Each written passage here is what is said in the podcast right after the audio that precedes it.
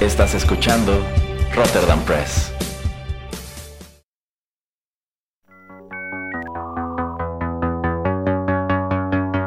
TechPili. El programa en donde analizamos la tecnología de manera relajada y divertida.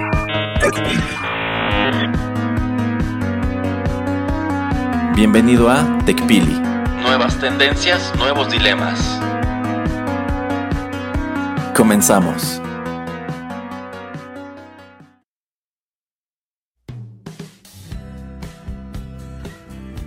Hola, ¿qué tal amigos? Bienvenidos a la emisión número 62 de TechPili, Nuevas Tendencias, Nuevos Dilemas. Los saluda Juanito Pereira a través de los micrófonos de Rotterdam Press. Sean bienvenidos al programa tecnológico de este, el podcast. Y bueno, pues como ya se nos hizo costumbre, buena, mala costumbre, pues nos acompaña el señor Erasmo. ¿Cómo estás, Erasmo? Soy inevitable, señor Pereira.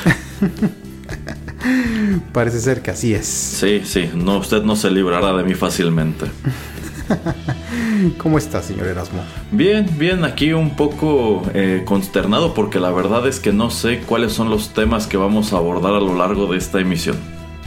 Ay, qué bueno, eh, eso es bueno, así me lo agarro en curva y pues nos tiene que dar exactamente pues lo que trae en su cabeza y no tiene tiempo de investigar. Y ya si llega este todo la, esto PC, el equipo PC ahí del internet a corregirlo, pues ni modo. Bueno, no queda de otra. no, bueno, son temas leves. Eh. Bueno, de hecho traigo uno, ya ahora que estamos hablando de eso. Eh, bueno, voy a empezar primero con el que tenía planeado. Em, la semana estábamos escuchando acerca de este experimento o de esta forma o aviso que nos mandaba Netflix a algunos usuarios Em, pues pidiéndonos o diciéndonos que si no éramos el, dueño o el que estaba pagando el Netflix o que si no vivíamos en la misma casa, pues que teníamos que mandar como una confirmación al correo o al teléfono que teníamos registrados. Eh, y esto pues sacó de onda a muchas personas porque pues obviamente hay mucha gente que comparte su cuenta con otros familiares, amigos, etcétera. Eh, bueno, y este aviso también te daba la opción de que puedes hacer este tipo de verificación más tarde, pero pues es, digamos, un tipo, como decía, de experimento o de situación que está investigando Netflix para ver pues cuánta gente más o menos es la que pues sí trata como de confirmar que es su cuenta de verdad. Eh, yo creo que a futuro van a tratar de meter algo como una doble verificación o lo están poniendo de alguna manera como pues sí eh, sobre texto de proteger las cuentas, pero pues me imagino que también la tirada es, pues ya tengo X número de, usuarios, eh, necesito pues generar más ingresos, ¿cómo le hago como para pues tratar de generar más, más eh, ingresos? Ah, pues ya sé, voy a tratar de hacer que las cuentas compartidas sean, sean un poco más restringidas de lo que ya son. Eh, y también estaba viendo que pues Disney eh, Plus ha tenido, creo que ya sobrepasó los 100 millones o algo así rapidísimo en, su primer año de vida. Entonces pues están viendo la competencia dura y sobre todo también con HBO Max y pues ya ven que eh, de los últimos lanzamientos que tiene HBO Max es Snyder Scott Justice League y creo que también van a tener la de Godzilla contra King Kong. por eso pues yo creo que Netflix también está tratando de buscar maneras de, de generar ingresos pero pues de entrada quería preguntarle a Erasmo qué es lo que te parece o qué piensas acerca de que si tú prendieras tu, televisión, computadora, etcétera, dispositivo y te aparece este aviso de, eh, oye, tú eres el dueño de esta cuenta, y verifica tu, cuenta y pues eh, sin problemas. O sea, no es que te vaya a aparecer cada vez que vayas a entrar a la cuenta, pero pues es así, simplemente algo que te están mandando por ahora. ¿Qué, qué piensas acerca de esto, Erasmo? Eh, bueno, yo siento que esta es una medida que los hace ver como una empresa ya muy codiciosa que quiere tener muy controlado su mercado, ¿no? Porque, bueno, yo recuerdo que cuando recién iban empezando, tú te suscribías y pagando tu mensualidad, pues tenías acceso al servicio en, pues, el número de dispositivos que tú quisieras. Después empezaron a sacar planes en donde pues dependiendo cuánto pagabas, era la cantidad de dispositivos que podían estar utilizando el servicio de manera simultánea en vista de que pues es un servicio que te permite crear diferentes cuentas. Todas ocupan la misma contraseña digamos que es la misma cuenta pero tiene distintos usuarios entonces puedes abrirla tú y darle un usuario extra a lo mejor a tu hermano a tu tío no lo sé para que pues de este modo cada quien tenga acceso a pues, los programas que está viendo, ¿no? Y no tengas allí en la página principal un revoltijo de continuar viendo cosas que a lo mejor empezaron en, otro dispositivo.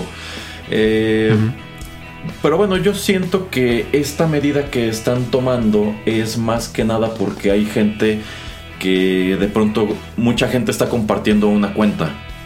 De hecho, a mí sí me ha tocado ver eh, personas en redes sociales que buscan con quién compartir el costo del servicio. Es decir, si el costo es, digamos, 100 pesos, bueno, entre dos vamos a pagar 50 y 50 y lo usamos, o entre cuatro vamos a pagar 25 y así sucesivamente. O de pronto encuentras a gente que dice, ah, bueno, ¿quién me presta una cuenta para ver este tipo de programa, serie, película? No lo sé.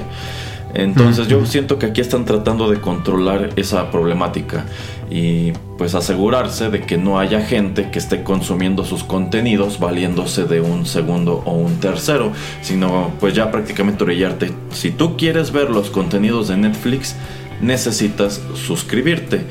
Eh, que bueno, yo siento que esta es una cuestión que pudieron haber disfrazado de buena intención pudieron haber dicho, ah, bueno, más que nada es para ver que nadie esté como tal, no sé, que no hayan clonado tu cuenta en, Pakistán y alguien esté pues accediendo al contenido utilizando este tu cuenta, ¿no?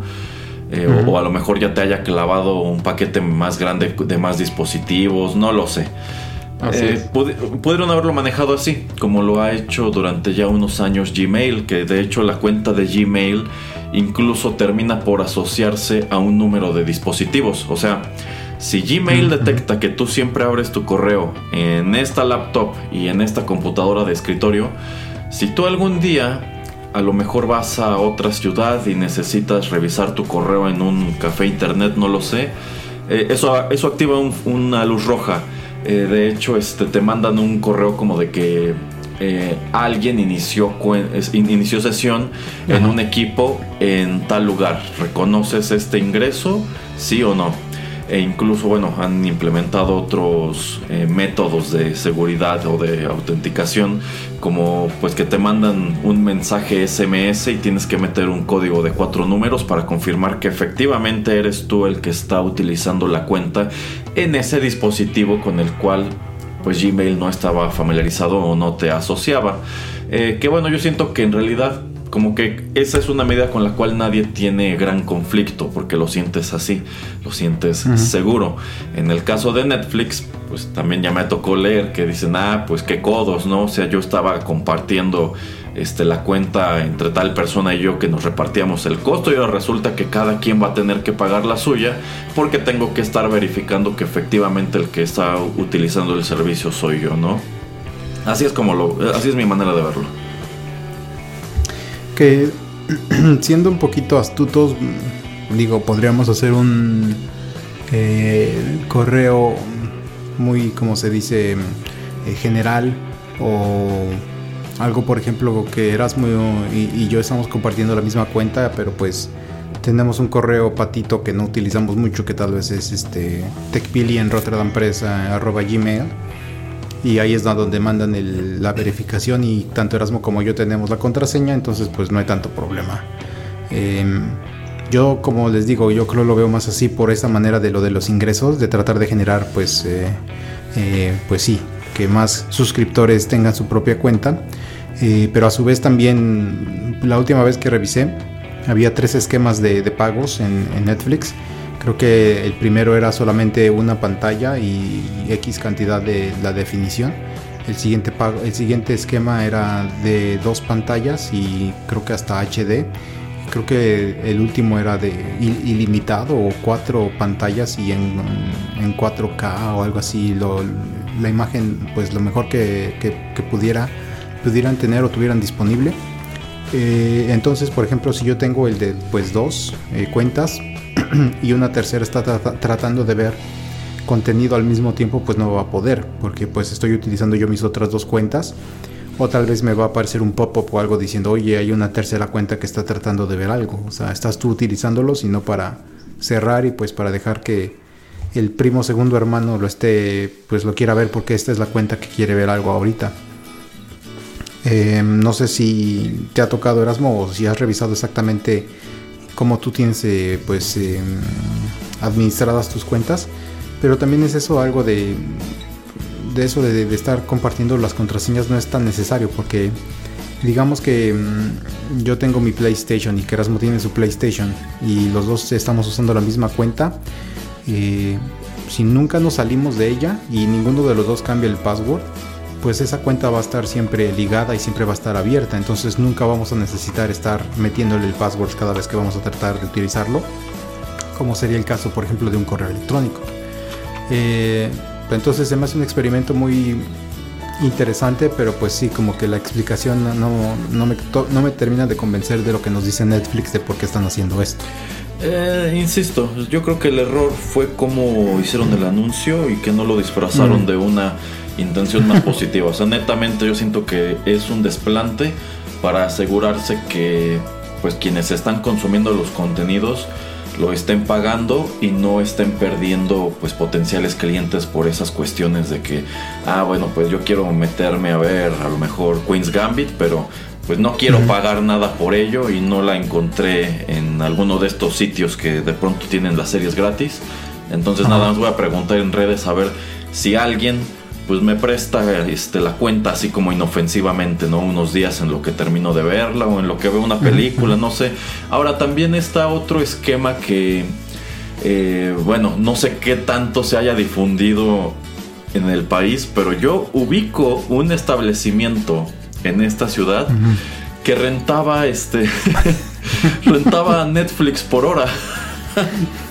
es decir, esta era un este era una especie de papelería café internet, pero tenía esta cuestión de que si tú querías ver cosas de Netflix, sencillamente ibas y rentabas este una máquina y te cobraban este por hora pues lo que estuvieras este consumiendo en ese momento no a, mí me pareció un anuncio muy pues muy curioso. Y jocoso. Sí sí o sea a fin de cuentas como que esta persona se le prendió el foco y dijo ah bueno pues a lo mejor en este vecindario hay gente que no está dispuesta a estar pagando cada mes por el servicio pero que probablemente sí me daría a lo mejor 10 eh, pesos por ver, eh, no sé, 10, 20 pesos por ver una película que solo está disponible ahí. Y ya después de eso continúa con su vida sin preocuparse por tener una suscripción que quizá no va a estar utilizando constantemente. Entonces ah, yo, supongo que eh, pues esa es gente que podría seguir manejando ese negocio porque a fin de cuentas pues esa, eh, eh, esa cuenta de Netflix pues sigue en esa misma computadora y si son distintas personas las que la ocupan. Es como un cibercafé, eh, pero pues ahora en lugar de que la gente pues no tenga acceso a internet es no, no tener acceso a servicio de streaming. Em, pero a veces, qué bueno que mencionas esto Erasmo porque también yo creo que se dependería un poquito un foco rojo a, a Netflix y a sus sistemas porque digamos que la serie del momento es Queen's Gambit, en este ejemplo que nos estás poniendo, eh, y que la misma cuenta esté viendo el episodio 3, 4, 5 veces en diferentes momentos del día y a través de la semana, pero viendo el mismo episodio número 1 o saltados, etcétera, pues como que se le, haría raro y sería una manera, pues, digamos hasta eso sencilla, ¿no? De, de entender, eh, sobre todo si estás utilizando un poco de inteligencia artificial o un poco de lógica pues computacional para saber que pues probablemente alguien está compartiendo su cuenta aunque sea en, la misma IP en el mismo em, sí el protocolo de internet el, lugar donde te llega todo pues todo toda la información a, tu router y de ahí lo puedes distribuir a las computadoras. Em, pero pues bueno es algo que tal vez tendrían que investigar mucho y si fuera algo gigante y al que se le prendió el foco pusiera un ciber así con sofás muy chidos y hasta palomitas, este, una dulcería y todo, que yo creo que ahí sería un... el señor Pereira acaba de descubrir el siguiente gran negocio que se van a robar de TechPili. a mí me hubiera gustado poner algo así, la verdad, en nuestra ciudad. Porque después de que nos comentaste de que existía eso, yo dije, ay, estaría bien chido. Así pones unas, eh, unos sillones y tal vez les das eh, unos audífonos a dos personas de estos alámbricos para que no se los puedan llevar, pero pues también para que no estén molestando a otra gente y así lo haces un tipo cubículo y acá más chido. Entonces sí se me vería que podría suceder, pero se me hizo muy, muy interesante, muy chistoso cuando nos hablabas de eso. Ajá. Pero también, eh, ya saltando un poquito más a los temas de seguridad, eh, yo estaba leyendo también creo en la revista Wired que probablemente esto también lo hace Netflix porque pues al compartir tú tu cuenta Erasmo, digamos que tú eres el que está pagando la cuenta, tú me compartes la contraseña, pero pues tú no tienes control de si yo voy a compartir esa contraseña por una segunda, tercera, cuarta, quinta vez. Eh, y básicamente estás perdiendo el control de, tu cuenta porque pues no sabes cuántas veces esto ha sido compartido. Eh, el mismo artículo explicaba que la, la señora que escribió el artículo eh, se, metió, se metió a internet, algún foro, etcétera, como para encontrar una contraseña para ver Hulu. Y al estar como digamos rastreando quién estaba utilizando esta cuenta, pues se dio cuenta, ahora sí que se dio cuenta, de que alrededor de 90 personas estaban utilizando una misma, eh, un mismo usuario, una, misma cuenta de Hulu. Entonces pues, se me increíble, ¿no? Que tú tal vez eres eh, la persona original, dueño de esto y que no tienes ni la remota idea de cuántas veces y cuántas personas están utilizándola.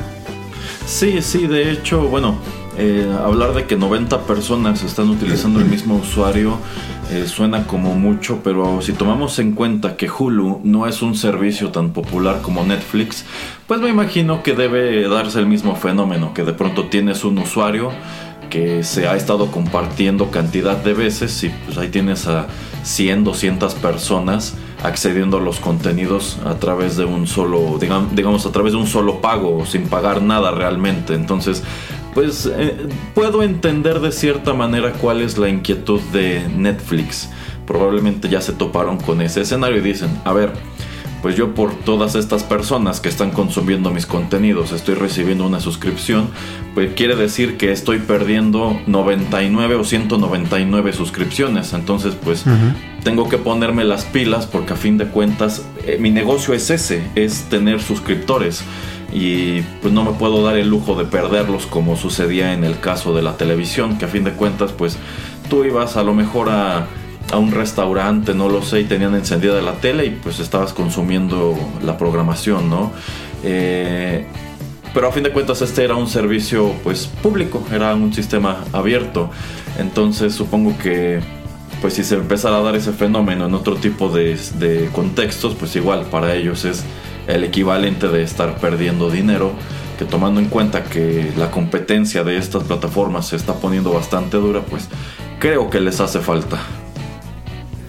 Sí, sí, exactamente. Entonces se me hizo pues un tema interesante eh, traer a colación.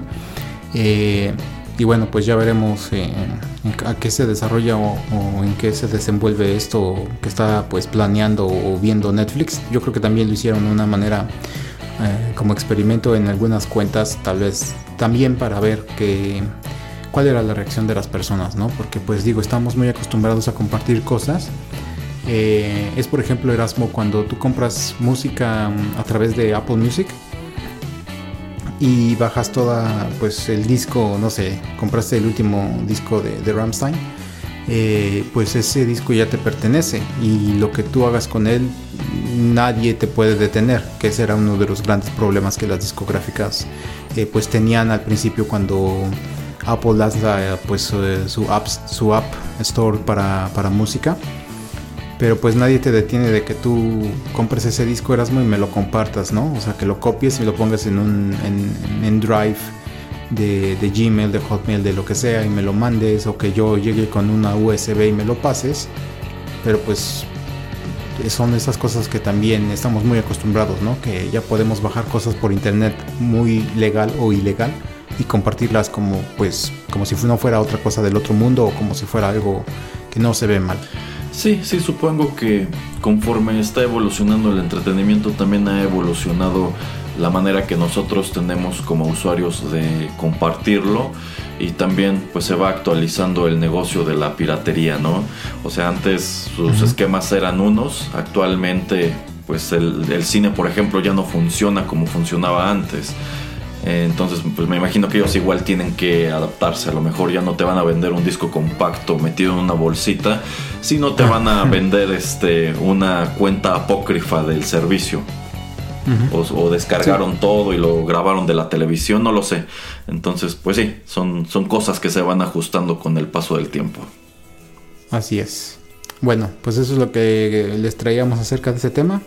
Y quería saltar rápidamente y brevemente mencionar o conocer el comentario acerca de lo que piensa Erasmo de que ahora es la época de, premiaciones, y no solamente de series y películas, pues ya que estábamos hablando de Netflix, pues quería saltar rápidamente ese tema. Eh, no tanto acerca de quién ha sido nominado, quién ha ganado, pero pues nada más quería más bien conocer la opinión de Erasmo y obviamente de todos los que nos escuchan si nos quieren mandar su comentario o dejárnoslo en el chat en, o en los comentarios en SoundCloud por ejemplo.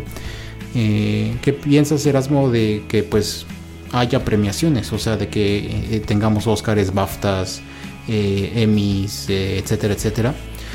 ¿Tú crees que tenían que haberlo como pausado por un año debido a que pues la cantidad de oferta pues se vio bastante reducida eh, o tú crees que está bien que pues haya premiaciones aunque haya pues menos menos oferta yo creo que aunque la oferta fue limitada aunque muchos filmes que estaban previstos para 2020 sencillamente no se estrenaron o se estrenaron en streaming en lugar de en cines pues yo creo que tienes que trabajar con lo que tienes. No, yo no le veo caso a que hubieran aplazado eh, pues estos premios de, correspondientes al año 2020, a lo mejor a 2022 y tener que juntar pues todo el contenido de los dos años, 2020 y 2021, porque creo que de entrada habría sido algo muy injusto, porque pues tomando en cuenta que solo puedes tener en algunos casos X cantidad de nominados, si estás pues duplicando la oferta o multiplicándola por 1.5, pues en realidad creo que estás dejando fuera ciertas cosas. Yo creo que no hubiera sido justo que producciones que efectivamente estaban destinadas para 2021 eh, tuvieran que competir con las que sí alcanzaron a estrenarse en su momento en 2020 de la manera que tenían pues prevista.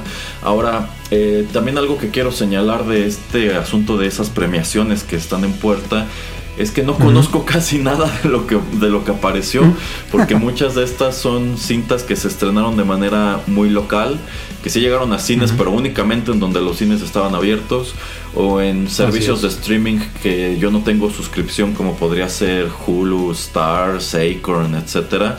Entonces sí hay un número de cosas que no me tocó que no me tocó ver. Entonces digamos que es una premiación en la cual pues eh, se ven cosas interesantes, pero no podría decir mi pronóstico de, ah, yo creo que va a ganar tal, porque la verdad es que no vi casi nada de eso. Pero, pues me parece interesante incluso cómo están llevando a cabo las dinámicas. Por ejemplo, eh, ya pasaron los Golden Globes. Y pues típicamente es una ceremonia muy parecida a la de los Oscars, ¿no? Rentan un, un foro, invitan a pues personajes relacionados con todos estos productos que están compitiendo tienen su alfombra roja, todos se visten bonito, hay una transmisión en la televisión y en el internet, etcétera, etcétera. Bueno, pues tomando en cuenta cómo están las cosas en los Estados Unidos actualmente, eh, pues no se pudo hacer como tal una ceremonia. Sin embargo, pues me gustó que hubo una especie de alfombra roja virtual en donde pues muchos de los participantes o invitados efectivamente se arreglaron como si fueran a ir a la ceremonia, pero se quedaron en sus casas. Y únicamente pues hicieron como un, un, live streaming a través de sus redes o se enlazaron eh, digamos que por videoconferencia con la transmisión oficial de los Golden Globes. Y bueno grabaron o quedaron para la posteridad las reacciones de algunos de los ganadores pues en el momento en que se enteran en sus casas de que recibieron el premio, ¿no? Eh, entonces a mí me pareció una dinámica muy curiosa. Y como también hubo quien dijo, pues ¿para qué me arreglo si no voy a ir como tal a un evento de estos? Me voy a quedar sentado aquí en mi sillón y voy a verlo en pijama. entonces, eh, pues está padre que se estén acomodando a lo que la situación permite. Eh, que no lo hayan tomado como, bueno, ya se, ya eso nos estropeó por completo el evento y ya nada más como que publicamos nuestra lista de qué es lo que escogimos. Supieron mantener pues un poquito de pues esa dinámica y esa magia que el público asocia con las ceremonias, con un giro pues insisto humoroso. Hubo también otras personalidades que eh, pues en vista de que no iban a tener fotos de paparazzis con estos vestidos o estos trajes que se compraron especiales para la ocasión, pues armaron sus propias sesiones de foto en sus casas. Y en algunos casos se enteraron de que ganaron justo cuando estaban en plena sesión de fotos. Saludos, Ania. Entonces estuvo padre. muy bien, muy bien. Bueno, con eso y menos con los saludos, porque no, deja señorita Ania en paz. ¿Por qué no vamos de Erasmo a una pausa y ya regresamos con otros temas? Muy bien. Bueno, ya regresamos. Seguimos con TechPili después de esta pausa. Quédate con nosotros.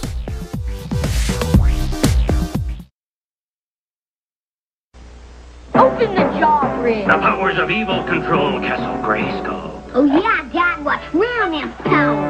I'll get us inside, He-Man. Ram Man, He-Man, and Castle Grayskull, each sold separately. You have to put the castle together. Ram Man, use your head. I just did. Not that way. We have a prisoner. Good.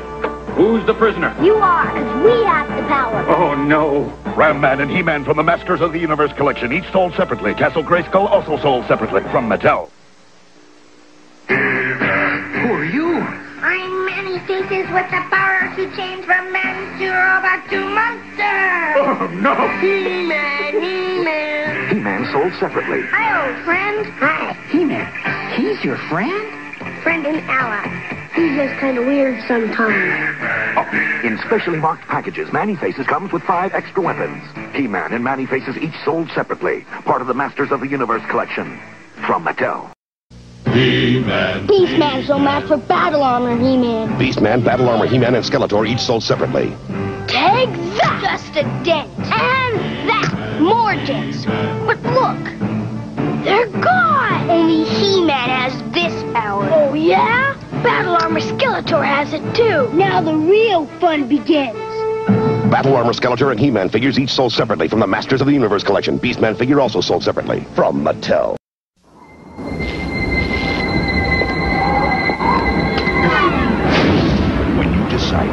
To this kind of power, this kind of challenge, this kind of flying, crashing, feeling, when you decide to get serious, there's only one place to come. The games of Super Nintendo.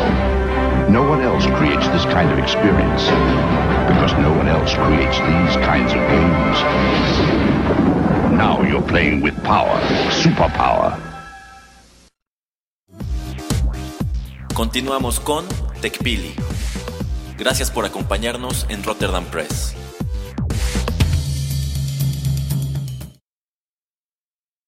Bueno, ya estamos de regreso y pues una noticia que también estaba yo revisando en internet y que de hecho me sorprendió bastante es de que muchas personas que actualmente están jugando videojuegos pues eh, no los terminan, no los completan y yo creo que, ok, no, no es que los vayan a terminar al 100% como por ejemplo los juegos de Arkham, eh, que tal vez tienen muchas side quests, tienen, no sé, eh, pequeñas cosillas que tienes que ir recolectando, los puzzles tal vez de Riddler, eh, etcétera, etcétera. Mm, Yo entiendo que no todos podamos completar juegos al 100%, pero pues me sorprende también ver que muchas personas la historia principal también nunca la terminan y que pues eh, de los juegos que sí terminan y que el porcentaje más alto es el que estoy viendo ahora es el 66% que es este Spider-Man Miles Morales y luego brinca o baja al 50% la de y el siguiente que es Marvel's eh, Spider-Man que estaba para el Play 4 y luego Ghost of Tsushima, también 50% de personas que terminan el juego o la historia pues principal. Se me hace muy extraño, ¿no? O sea, tal vez antes cuando estábamos en las épocas del Nintendo, del Super Nintendo, pues esos juegos eran súper difíciles de terminar. Eh, de hecho, pues podemos escuchar varios episodios de 8 bits donde hablamos acerca de muchos de estos juegos que nunca pudimos terminar, pero pues simplemente porque eran muy difíciles.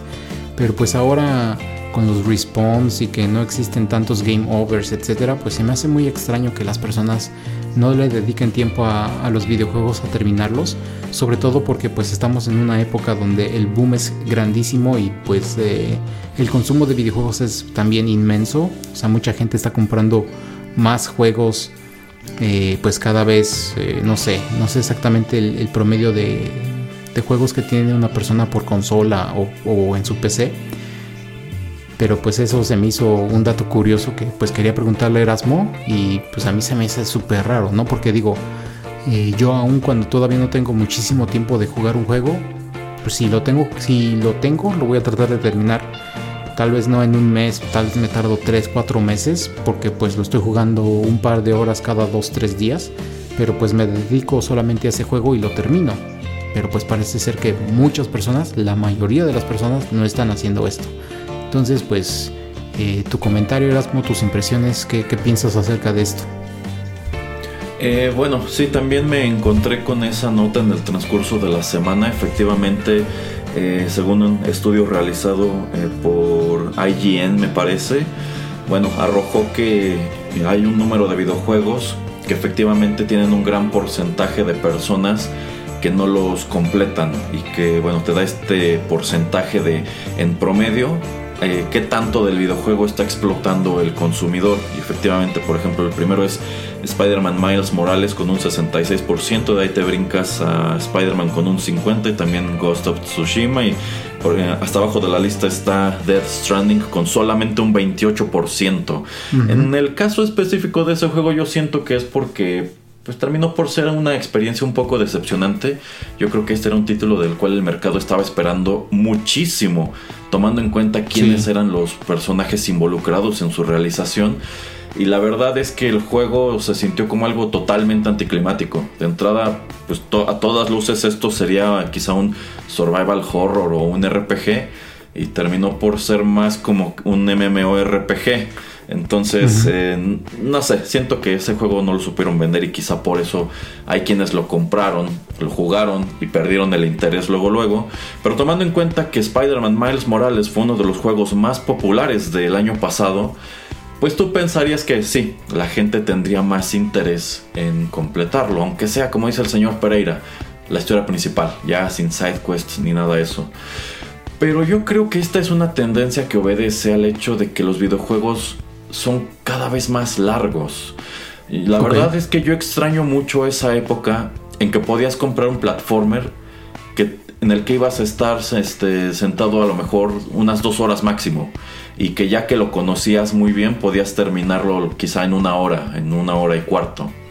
Pero te topas con juegos que cada vez tienen más y más y más y más cosas y más DLCs y más eh, pues contenidos extra que puedes comprar y expansiones, etcétera, etcétera. Entonces, pues, ¿qué va de cuando éramos niños y a lo mejor te compraban o rentabas un Mega Man y lo terminabas en, insisto, dos, tres horas? A un platformer actual al cual le tienes que estar invirtiendo alrededor de 20, 30, 40 horas, ¿no? De entrada, pues tomando en cuenta que el consumidor promedio de videojuegos hoy día es un segmento adulto, porque la verdad es que este no es un entretenimiento para niños, es un entretenimiento costoso, empezando porque las consolas son, pues son precios muy elevados. O sea, yo creo que un padre de familia no piensa en regalarle a su hijo un PlayStation 5 que cuesta lo de una estufa ajá, entonces, este, bueno, supongo que en ciertos contextos socioeconómicos, pues igual y no hay bronca, ¿no? Con tal de, pues que el hijo tenga el juguete, o, sea, pero yo creo que hay un, hay todo un mercado que siento que es el mercado que creció con los videojuegos que ya no ve una consola como un juguete, lo ve como pues un centro de entretenimiento en el caso del PlayStation, en vista de que puedes hacer mil cosas allí. Este, pero pues hay que tomar en cuenta que el mercado adulto no dispone de tanto tiempo libre a veces como un niño. Cuando éramos niños nosotros podíamos darnos el lujo de jugar todo el fin de semana, de jugar a lo mejor en las tardes, en la noche, entre semana después de que hacías tu tarea o incluso no hacer la tarea y quedarte a jugar toda la tarde, etcétera, etcétera. Pero como adulto en realidad tienes otras ocupaciones. Entonces si tú tienes eh, tu consola en casa, pero eres una persona casada con hijos y quien realmente quiere consumir la consola eres tú, pues la verdad es que creo que las responsabilidades no te dejan mucho tiempo para, para dedicarle, ¿no? O sea, ya es un poco más complicado. De allí que yo creo que dices, ah, pues me entusiasma este nuevo juego de Spider-Man, así que voy a comprarlo, voy a descargarlo pero de pronto dices, chin, ya llevo jugando tanto tiempo, siento que no he completado nada, o voy avanzando en la historia principal, pero al mismo tiempo sé que estoy dejando de lado 4 o 5 side quests, o que no estoy recolectando items que se supone que debería recolectar, o no estoy subiendo de mis niveles en el caso de un RPG, no lo sé, siento que no estoy explotando la experiencia al 100. Porque la verdad es que si quisiera hacerlo, la inversión de tiempo es endemoniada por ejemplo, yo pienso en un, eh, en un Arkham City, como menciona el señor Pereira, en, bueno, estos juegos de la serie Arkham, en donde tienes en todos estas side quests del, eh, del Riddler, que yo creo que casi nadie las completaba, porque de entrada, en muchos casos ni siquiera eran necesarias para terminar el juego, y no eran cosas que incidieran realmente en la narrativa del mismo. Entonces ya nada más era un desafío que completabas pues como fan hardcore, ¿no? O sea, nada más por decir, sí le saqué todo el jugo al juego. Pero yo recuerdo que en el caso de Arkham City, creo que podías completar la historia principal eh, sin necesidad de meterte en side quests como esa. Y eso al parecer representaba como el 80% del juego. Entonces digamos que sí estás consumiendo casi todo. Pero si nos vamos a otros títulos en los cuales de pronto las side quests, los DLCs y demás, pues van acumulándose. Y resulta que lo que era el juego principal es nada más el 40%, el 50% del, de la experiencia total del juego, pues dices, pues una de dos, o me quedo este, involucrado con este juego otras tres semanas en lo que completo todo, o ahí le dejo y me voy a comprar el juego que se está estrenando la semana siguiente. Entonces eh, yo creo que es a ese tipo de motivos que obedece este fenómeno, así como al hecho de que yo también siento que hay mucho jugador que es netamente casual, que de pronto quiere subirse a trenes de juegos populares. Así es. Pero que quizá no le llaman la atención o de los que se aburre muy pronto o que sencillamente ve los videojuegos como una una actividad que pues lo hace parecer como un tipo cool o interesante, ¿no? Entonces a mí pues la verdad me llamó la atención, pero tampoco es como que me sorprenda gran cosa. Y por último, ¿no crees que sea también como lo, que estás comentando? En, en, algunos casos para alguna gente pues es una gran inversión monetaria. Eh, si yo me compro un juego de mil, mil quinientos pesos y no trato de completar pues lo, más que yo pueda o exprimirle tanto como yo pueda, ¿no crees también que estoy yo como que desperdiciando mi dinero, Erasmo? Sí, es exactamente como si compras un libro que no vas a leer nunca. O que nada más este, leíste una tercera parte y ahí lo botaste por el motivo que tú quieras. O sea, sí, sí, en definitiva es como pues no, yo no diría que es tirar el dinero, porque a fin de cuentas, si compras el disco, bueno, la versión física del juego, ahí está. Y tú puedes tener tu colección de juegos allí todos acomodados en un mueble para que tengas tu display bonito y lo que quieras. Pero pues sí, o sea, a fin de cuentas, en teoría, uno como consumidor compra las cosas para utilizarlas. Pero siento que de pronto hay ciertos entretenimientos, entretenimientos sobre todo que pues implican un cierto nivel de coleccionismo en los cuales eh, a veces compras por comprar, ¿no? O compras en miras a algún día consumirlo y pues, el día nunca llega. Y yo creo que los libros son otro gran ejemplo. De pronto tienes un montón de libros que compraste porque te lo recomendaron, porque lo viste en la librería o porque siempre has tenido ganas, pero nunca lo has leído. Y ahí está acumulando acumulando polvo, pero tú sabes que algún día eventualmente llegarás a él. O quién sabe, quizás se te va la vida y nunca llegaste a él, pero ahí estuvo siempre presente. Y mínimo te diste el gusto de tenerlo y que quien Ah. alguna vez llegó a asomar a tu librero pues dijo, ah mira, esta persona tiene este libro. Supongo que lo mismo podría decirse en su momento de algunos videojuegos. Ok. Eh, te la voy a dar por ahora, pero digo, eh, qué manera de hacer un display bastante caro, la verdad. Eh, Pues sí, como- sí, sí, tomamos en cuenta que efectivamente, es que insisto, este es un entretenimiento que se ha encarecido mucho. Sí, sí. Eh, o sea, la, yo, yo, yo no creo que en proporción un Super Nintendo en su momento fuera tan caro como lo es ahora un PlayStation No. 5. O sea, yo creo que los papás, yo creo que nuestros papás todavía podían ver un Super Nintendo como un juguete, un juguete un poquito caro. Eh, que llevaba consigo el gancho de que tenías que estar comprando juegos para que el niño siguiera entretenido, ¿no? Eh, pero actualmente yo creo que difícilmente un, un- un- un papá o una mamá vería un PlayStation 5 como un juguete cualquiera.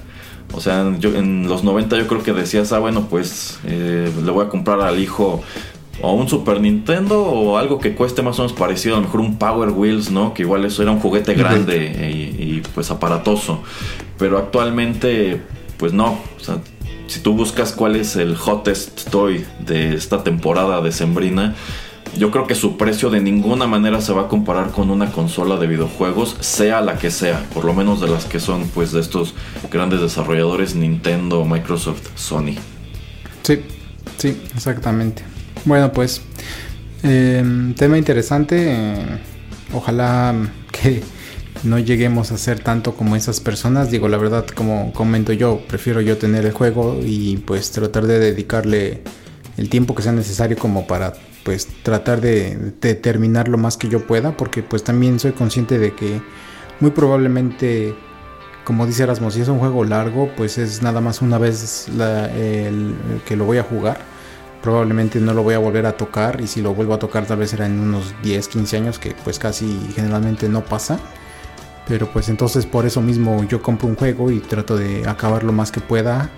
Eh, ca- acabar la historia principal pues también para ese tipo como de nivel de, satisfacción.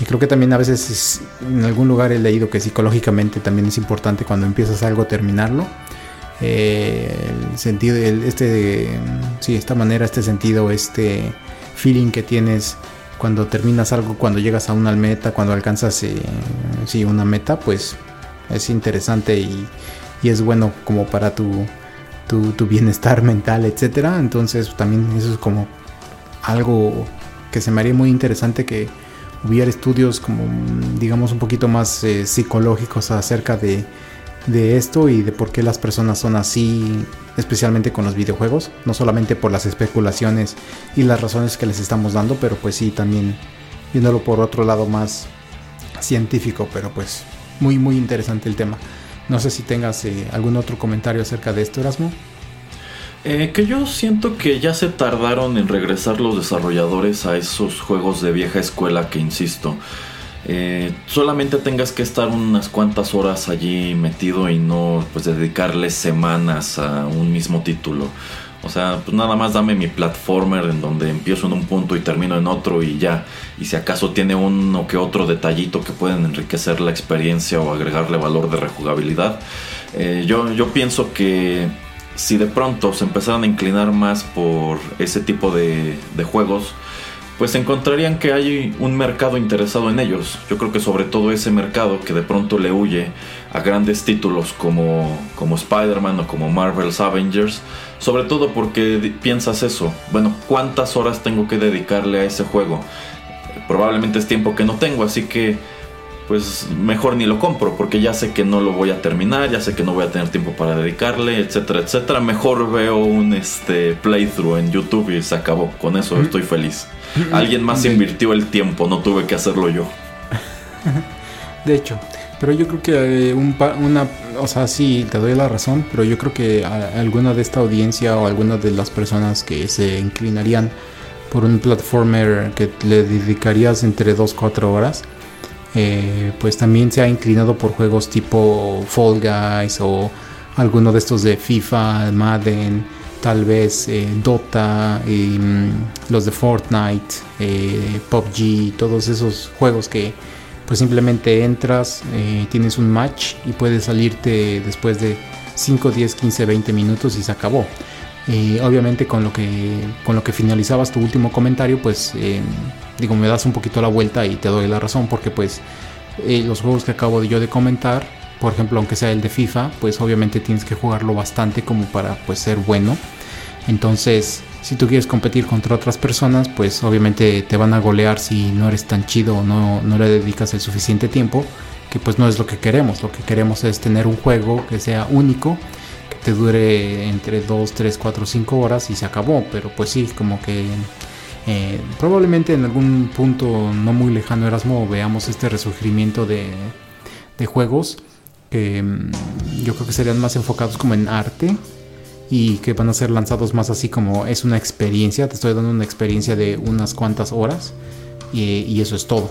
Pero pues yo creo que también es eso, el mercadeo y la manera en que eh, las empresas eh, tengan una estrategia para vendernos estos juegos. Sí, sí, sin lugar a dudas. Bueno, pues un tema bastante interesante. Y ya para finalizar este programa, pues como le habíamos prometido a Erasmo, le vamos a dar un momento para su eh, Oxo News, así deberíamos tener debería tener así como flash informativo, pero Oxo, Oxo, Oxo News o algo así, una música acá bien chida. Eh, a ver, Erasmo, ¿qué, qué- nos traes acerca de, de eso? Y recuérdale, recuérdale súper rápidamente a la gente que tal vez eh, se ha perdido los últimos par de episodios que de, de- de qué estamos hablando. Eh, bueno, es que efectivamente hace unos cuantos episodios le compartía al señor Pereira algunas noticias relacionadas con esta cadena de tiendas Oxxo. Eh, ellos estaban incursionando en el streaming de conciertos a través de un servicio llamado Oxxo Live, el cual, pues, ah, tomando en cuenta el momento en el que empezó, bueno, está discurriendo el tiempo y no parece que no sucede nada. Bueno, ellos, este, pues, llevan a cabo un evento con un cantante, un- es un evento, em, pues, más o menos gratuito. Para tener acceso a él, lo único que tenías que hacer era realizar cualquier compra en una tienda de Oxxo, conservar tu ticket y utilizar un número que venía en, en tu ticket como código de acceso a esta transmisión que fue totalmente en vivo, no se quedó guardada para la posteridad.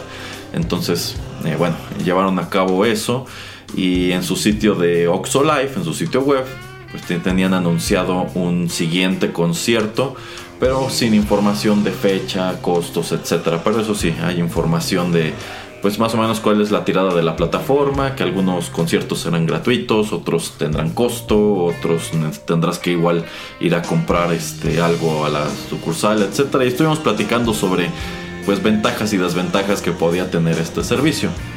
La mala noticia es que sigue, sin- sigue sin ocurrir absolutamente nada. Desde el último update que hice aquí en TechPili, bueno, pues el sitio web de Oxo Live sigue exactamente igual. Eh, siguen con el mismo evento anunciado, pero de nuevo no tiene fecha, no tiene costo, no, no hay nada. De hecho, si tú le das clic este, en, el, en el enlace del evento, pues, únicamente te aparece una pantalla de próximamente, no dice para cuándo. Entonces, esa es la gran noticia, señor Pereira. si tomamos en cuenta el tiempo que ha transcurrido desde pues este primer concierto que llevaron a cabo, yo empezaría a sospechar que quizá ya se desilusionaron, ¿eh? Sí, sí. o han encontrado, o se han encontrado con el hecho de que pues es una actividad más difícil de operar de lo que ellos pensaban. Pues yo creo que es eso, más la desilusión y yo creo que... eh, tal vez, ¿sabes qué pasó Erasmo? De que como hay muchas de estas empresas que pues están vendiendo productos cuando tú vas a entrar al concierto, ok, tal vez no lo puedes consumir en la sala, en el foro, etcétera, pero sí antes, eh, yo creo que hasta tal vez los amenazaron de, ¿sabes qué? Pues salte mejor de mi negocio o dejo de, de comprar cosas que tú produzcas. Ah, buen punto. Podrían haberlo manejado así tipo, si sigues adelante con esa empresa, dejo de vender los refrescos de Coca-Cola en mi foro. Sí, sí, entonces eso es a lo que yo me imagino, pero pues... eh, Qué terrible que esta industria sea una mafia, señor Pereira. Pero recuerde que muchos de ellos no se hicieron ricos escribiendo cheques. Efectivamente, ¿no? Eh, y, y- y si hace, no sé si tú has visto en algunas noticias, eh, he visto yo, por ejemplo, lo que también platicábamos acerca de esto de las burbujas eh, y el concierto. Eh, he visto ya en, en algunos países que están haciendo como experimentos, obviamente también para estudiar el, el coronavirus. Eh, le toman, hacen un test rápido a personas y las meten a un concierto, no sé, 500 personas, sin, masca, sin mascarilla, bueno, sin cubrebocas, eh, pues simplemente están ahí, pueden gritar, hacer lo que ellos quieran. Eh, pero obviamente pues te van a seguir y van a tener tu, tu información como para saber si te enfermas, etcétera. Pero pues es también como para entender más cómo se está transmitiendo el virus o no. Pero obviamente lo tratan de hacer con gente que no está pues contaminada o que no tiene la, enfermedad. Pero pues también se me hace un, campo interesante, ¿no, Erasmo? Digo, porque este es como para bien y para mal una ocasión única donde se puede pues buscar este tipo de información y tratar de hacer este tipo de experimentos. Sí, sí, vamos, eh, yo siento que al mismo tiempo de que llevan a cabo investigación sobre eh, cómo se está propagando el virus, pues están buscando una manera de poder retomar este tipo de actividades que, bueno, pues para mucha gente representaba un enorme negocio, un negocio que lleva ya parado más de un año en prácticamente todo el mundo. Son muy pocos los lugares que pueden llevar a cabo estas actividades como antes, de manera ordinaria, pero pues sí es interesante y al mismo tiempo qué gacho servir de conejillo de indias, ¿no? Porque quién te está garantizando que, bueno, sí, ok, a ti te están haciendo la prueba para eh, que salga rápido si eres portador del virus o no. Pero qué tal si efectivamente sembraron una persona que lleva el virus y lo que quieren es estudiar eh, pues una persona a cuántas contagió de esta muestra, ¿no? Que estaban sanas. Eh, no sé, está, está muy curioso. Lo cual me lleva también a mencionar este, otras noticias que he estado leyendo sobre que en ciertos lugares van a empezar a solicitar eh, como comprobantes de pruebas rápidas para permitirte ingresar o llevar a cabo ciertas actividades. Por ejemplo, se está manejando que ahora las aerolíneas para permitirte eh, tomar un vuelo tienes que presentar un comprobante de que te realizaste una prueba rápida y no saliste enfermo. Asimismo, ahora que se avecinan aquí en México las vacaciones de Semana Santa, hay destinos turísticos que están tratando de implementar algo parecido. Por ejemplo, estaba leyendo que creo que eh, el municipio de Mazatlán, eh, si tú piensas viajar como turista, creo que tienes que llevar igual tu prueba de que te realizaste pues uno de estos tests rápidos en donde salió que no eres eh, portador. El gran problema que yo le veo es que ahora s- resulta que hay todo un mercado de pruebas eh, clandestinas este, y falsas. O sea, ahora resulta que tú puedes ir a comprar este, pues, estas hojas de resultados que te dan los laboratorios eh, hechas en una imprenta por una cantidad de dinero y ya con eso te amparas de que no estás enfermo y pues, no, no, no realizaste la, la prueba, o sea, sí, y, y encima te ahorraste una buena cantidad de dinero, porque si la rápida cuesta eh, tanto y la PCR cuesta tanto, y estas personas te están ofreciendo un documento falso en solamente 50 o 100 pesos, pues de nuevo te estás saliendo con la tuya por todas partes. Entonces, a mí me parecen medidas, ok, como en este caso en los conciertos, que es allí mismo que ellos te realizan la prueba, ok, todavía puede ser. Pero así como que, bueno, vamos a organizar el concierto y con tu boleto tienes que traer tu hojita de que no tienes este COVID, pues yo creo que la intención está totalmente perdida ya. Eh, Sí, también entiendo que ciertas industrias y ciertos lugares quieren abrir y quieren tratar de tener todo de regreso a la normalidad, pero pues el impacto que van a tener es más negativo si no esperan y son pacientes, pero pues obviamente entiendo que hay mucha gente que depende de, este tipo de, de- de industrias, del turismo, del entretenimiento, etcétera, pero pues no sé, o sea, es, es una situación difícil, es algo pues no tan sencillo de decirles que está mal hecho que traten de cometer sus fraudes y etcétera. Y pues también hay mucha gente que también está como también sufriendo sus propios problemas mentales, ¿no? De pues tanto confinamiento, no estar como eh, saliendo, socializando y conociendo nuevos lugares, etcétera, como que eh, pues sí, es una situación difícil que muchos de nosotros tal vez pensaríamos o, tendríamos la tendencia a creer que es eh, pues algo pasajero que deberíamos, deberíamos de esperar uno o dos años pero pues para mucha gente esto es pues es una eternidad. Sí, sí, este, vamos, a fin de cuentas ya llevamos más de un año con esta situación. Hay lugares en donde, eh, pues sí, se ha reportado que hay gente que está empezando a tener problemas psicológicos por, por todo esto, por las cosas que ves en los medios, etcétera, etcétera. Pero sí, como dice el señor Pereira, yo creo que estas dinámicas más bien experimentales, que están llevando a cabo para tratar de, echar a andar esta industria de nuevo, yo creo que podrían tener eh, consecuencias negativas a la larga. Y lo peor del asunto es que siento que esas consecuencias lo único que ocasionarían es que se demore más en reactivar la escena.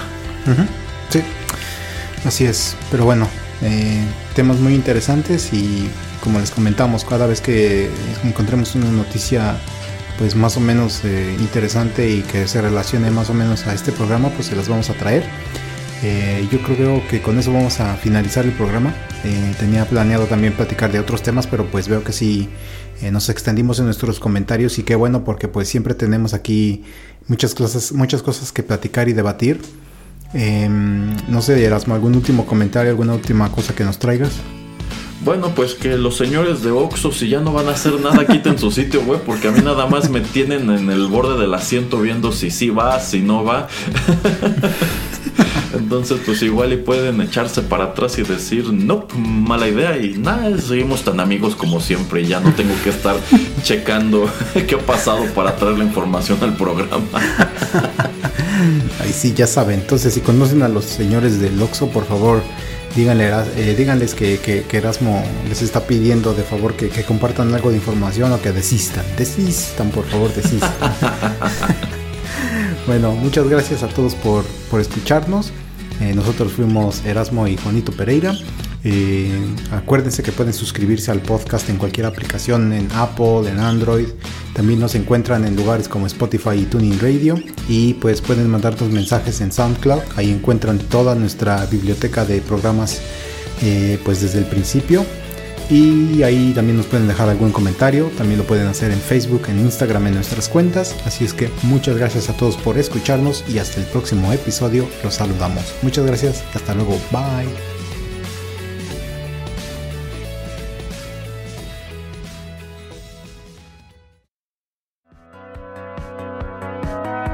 Esto fue TechPili. Nos escuchamos en la próxima emisión para continuar la charla y el análisis de todo cuanto a tecnología se refiere. Te esperamos aquí, en Rotterdam Press.